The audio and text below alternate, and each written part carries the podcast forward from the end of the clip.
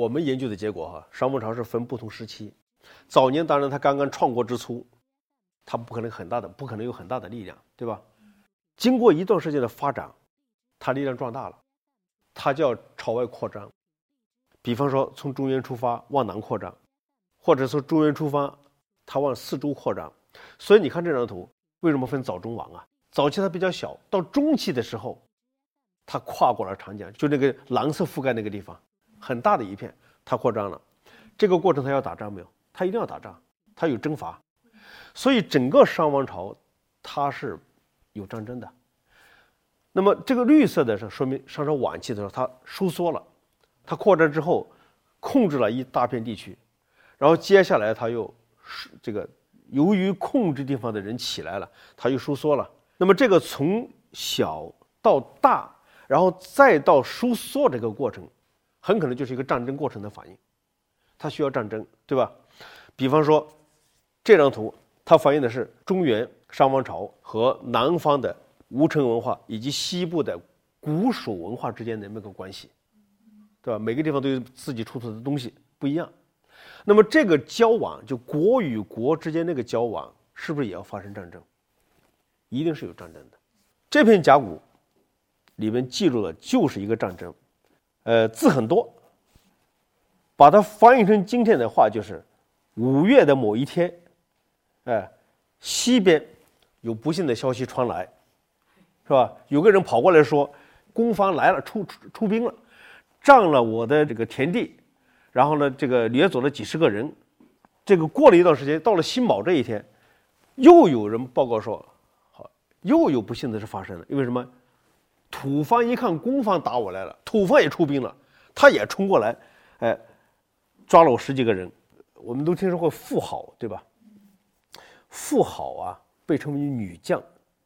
实际妇好的一生，他就他就参与过战争。这篇卜辞记录了妇好当年征兵打仗的这么个事事例。这篇卜辞在这个英国爱丁堡。曾经拿出来在那个台湾展览过，我看到过这篇卜辞的原件，呃，上面确实写着这富豪征兵，字口什么的都没问题。除此之外呢，还有的甲骨我没见过实物这一篇，但是这篇也记录了另一个事情，就是富豪跟她丈夫，商朝的国王武丁，两个人相互配合打了一场打了一场战争，就是夫妻俩都都都都出来了，富豪呢在某个地方设一个埋伏，然后武丁呢国王呢就带着兵呢。就是深入这个这个敌阵跟人打仗，然后把他引到富豪这个地方来。那么富豪跟丈丈夫一起配合，应该是赢得了这场战争的胜利。那么商朝的仗怎么打呢？我们看看商朝人打仗有什么兵器先，对不对？商朝的兵器首先我们看这个符号，一个人右手拿的是什么？一把戈，左手拿的是一个盾牌，这是我们图像上看到的。我们看看实物。我们曾经挖过一座墓葬，打开以后，墓葬上摆满了青铜器，一部分是吹器，一部分是酒器。但是你要仔细看上方那那一片，出土的都是铜矛、铜戈，都是兵器，就是矛和戈，这是出土的，一堆堆的出。除此之外呢，这还发现过这样的兵器，这叫钺。钺干什么用的？你看这个图像就看得出来，砍头用的。就是你看，尤其是最右边这个。一个人拖着一个死尸，然后这只手拿着一把钺，他干嘛去呢？根据我们现在的这个理解哈，他应该是去砍头去。实际上，在那个冷兵器时代，在铁器发明之前，这砍头是不太容易的，因为我们现在刀可以很快，就像电影里拍的似的，啊，削铁如泥，脑袋过来一下就削掉了。那个时候不太容易，就是。砍头在没有铁器的这个年代啊，砍头是要先把人打昏，然后拖到一个地方，然后把头给他摆好了，然后拿着月给抡抡抡圆了，咔嚓给他砍下来。这个不是我说的，这是我一个朋友研究出来的，但他没做实验，但是他有考古证据，因为因为商朝的这个出土人头骨啊，有好多是王陵出土的。王林去的人头骨，我曾经看过呀，在台北、南港、中央研究院历史与研究所，那人头骨我一个个拿出来看，有一些哈，直接就是脖子这齐刷刷的砍断了。这个越快的时候，抡圆了的时候啊，他一一一一跃下去，一跃下去，可以把这个牙齿都给劈掉。但是前提是是要把人打昏。所以这张图像右边这个图像是是拖了一个尸体去砍头去了。这种兵器当然出土的不止一件。这种兵器在战争里头是什么呢？当然是行刑，这是一方面。有谁能行刑呢？有权力的人才行刑啊。所以它是军队里头权威的象征，可能也是社会上族这个或者政治权威的某种象征。那么除了钺之外，那么商朝人打仗用什么兵器呢？其实是分防护兵器和进攻兵器两种。攻击性的兵器主要是铜戈。还有铜矛，那么还有铜箭头，防护兵器呢？一个是这个图像上那个那个人拿的那个盾牌，安阳殷墟挖过盾牌，只不过它朽烂了，就是我们看到的痕迹是挖到过的。然后呢，还有什么呢？头盔，防护的保护头啊。那么除了这些兵器之外呢，还有一种打仗的东西，它不是兵器，但是可能比兵器还重要，是什么呢？马车。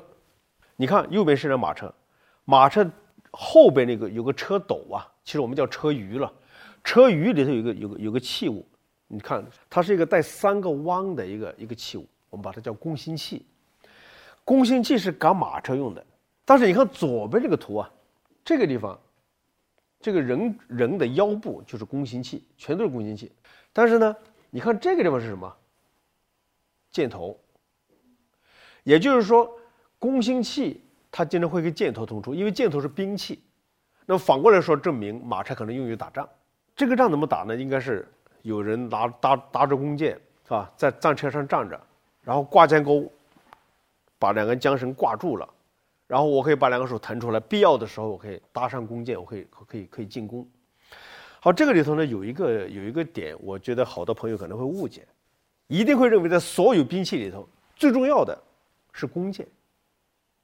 实际上这是个误解。弓箭啊，在战争里头啊，它的作用是比不上戈呀、矛这些东西的。为什么呢？可能我们看看看电影哈，英雄啊，咦，这个大电影里头这矛这个万箭齐发特别厉害哈，这个是不真实的。弓箭只有在弩机发明以后才很厉害，因为弩的距离呢可射得很长，但是人靠靠人力射弓箭射不远。但是呢，弓箭有它的重要性。它在打仗的时候啊，他可以用用仗法。你比方说，我把一些人拉着弓，拉好弓，藏在后边，前面站一排戈兵或者站一把站一排毛兵。敌人进攻的时候，他看见眼眼看着是一排戈兵毛兵，他冲冲过来了。这个时候，这帮戈兵毛兵退一步，退到弓箭手后边去，弓箭手再把箭射出来，这个时候就比较厉害的。这个里头是有仗法存在的，对吧？但是总的说的呢，就是那个时候的战争是有矛、戈、呃弓箭这样的进攻兵器，也有其他的防护兵器。但是战争里头起主要作用的，应该还是是戈兵和矛兵。我们考古发现的戈，有的就连这个里头那个把还在。那个把碳化了，还在还还埋着。一般的戈兵的戈是多长呢？我们想象中古代打仗可能戈兵是整整齐齐的，一一青一色一样一样长的戈，不是的。戈那个把的长短是跟人的身高相关的。我们考古发现的这个这个这个戈哈，通常都会在人的这个耳朵这个位置。那么商代的这个军队组织啊，是靠十进制，这些铜矛十个十个一捆。就能证明那个时候士兵是十个十个一组，而他的军队呢，也分不同的集团。你比方说，甲骨文上说王座三师左中右，左左军、中军、右军，组织的很好。那么打仗的都是什么人呢？这个我举两个例子，像像我们今天啊，你去谈论一个三千年前的士兵的模样，或者士兵的这个状态，你肯定很难谈。但是恰巧在特殊的情况下。我们能找到这样的例子。我我现在讲那个三年前一个军官和一个士兵，就是我我接触过的，我是真接触过，不是说我，但我接触是他的骨头。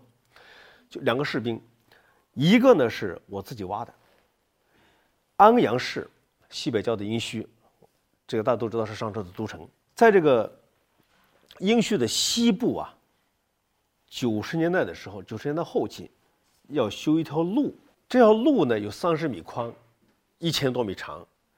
沿着这条路，我们做了考古发掘，发现了大量的商代墓葬，这是商朝人自己人的墓葬，不是这个俘虏的啊。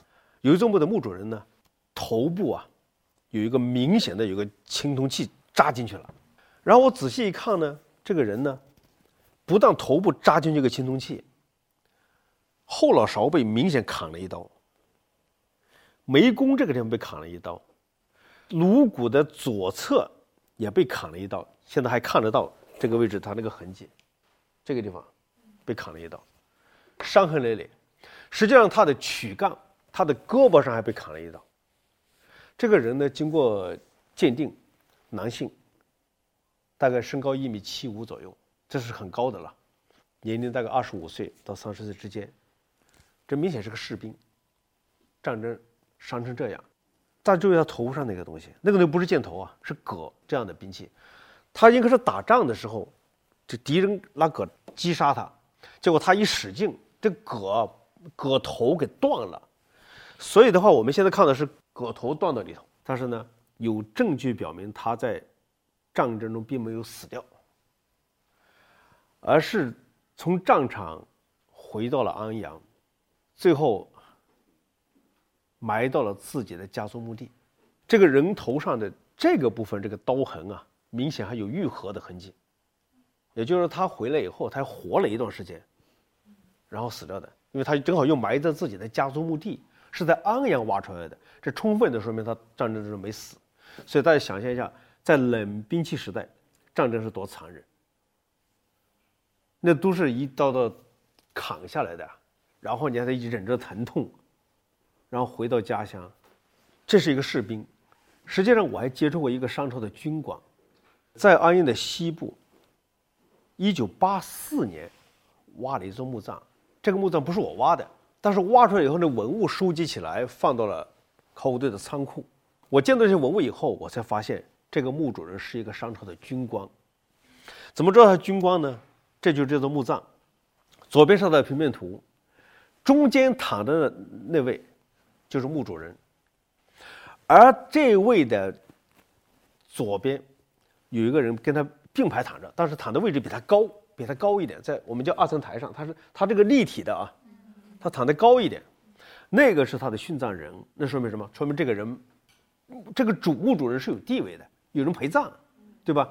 他脚底下也躺着一位，也是陪葬的，这里头一共有三个人陪葬，然后里头出土了很多的青铜器，说明他，他是个当官的，有地位的，那么特别是里头呢。出了一组青铜兵器，兵器里头包括两件钺，钺是干嘛的？那是指挥啊，指挥用的。他有身份，他说，所以他是个军官。就是他到底能带多少个兵呢？看啊，里边出土了戈和矛，这是最重要的兵器了。那个时候，他出了三十把戈，三十把矛，两把月。那说明这个军官最少是。三十个戈兵，三十个矛兵，是吧？所以他是个军官。那么这个人呢，有意思的很。他曾经在商王朝扮演过一个重要角色，就是他文物里头透露出了这么个信息啊。最早的时候呢，他还不是个军官的时候，他曾经干嘛的？曾经是商代国王的寝官。寝官就是帮国王啊收拾这个。寝寝室的，那么怎么知道他是寝官呢？因为里头出土了两件青铜器，一个簋，一个撅，但是你会隐隐约感觉到，他俩哪哪个地方有点相似，对不对？哪相似呢？就是因为它器物的这个腹部都有一条花纹带，簋和这个钺的铭文居然是如出一辙，都写的是辛卯，王嗣，请于备。用作付丁仪，辛卯这一天，王赏赐给请于贝，请于拿这个贝给付丁做了个铜器，所以这两个是同时间做的。但注意哈，这个时候他是请鱼，同样在他的墓葬里头出了另外一件铜器，他居然写的是雅鱼。这件铜器做的你时间比刚才两件要晚，怎么知道晚呢？你回忆一下，刚才两件写的是辛卯王四什么什么是吧？这件写的什么呢？写的是壬申王四雅鱼背，因为商朝的是靠天干地支，是吧？十二干支来说时间的。辛卯再早，是吧？辛卯这天赏赐了海贝给请鱼，而壬申这一天赏赐铜器。是给雅鱼，那说明这个人升官了，他从请鱼变成了雅鱼。所以我们现在知道，商朝打仗是从建国开始，一直到国家灭亡，他是伴随着战争这个走过来的五百多年，整个这个国家到最后最后亡国，也是一场战争。这场战争居然也记录下来了，这件东西是出土在陕西临潼的一件。鬼叫厉鬼，厉鬼上也有铭文，铭文上所记录的内容呢，恰恰就是商朝灭亡的一件事情。上面写着：“武王征商，为甲子昭，岁鼎，刻文素有商。王在建四，又始帝经。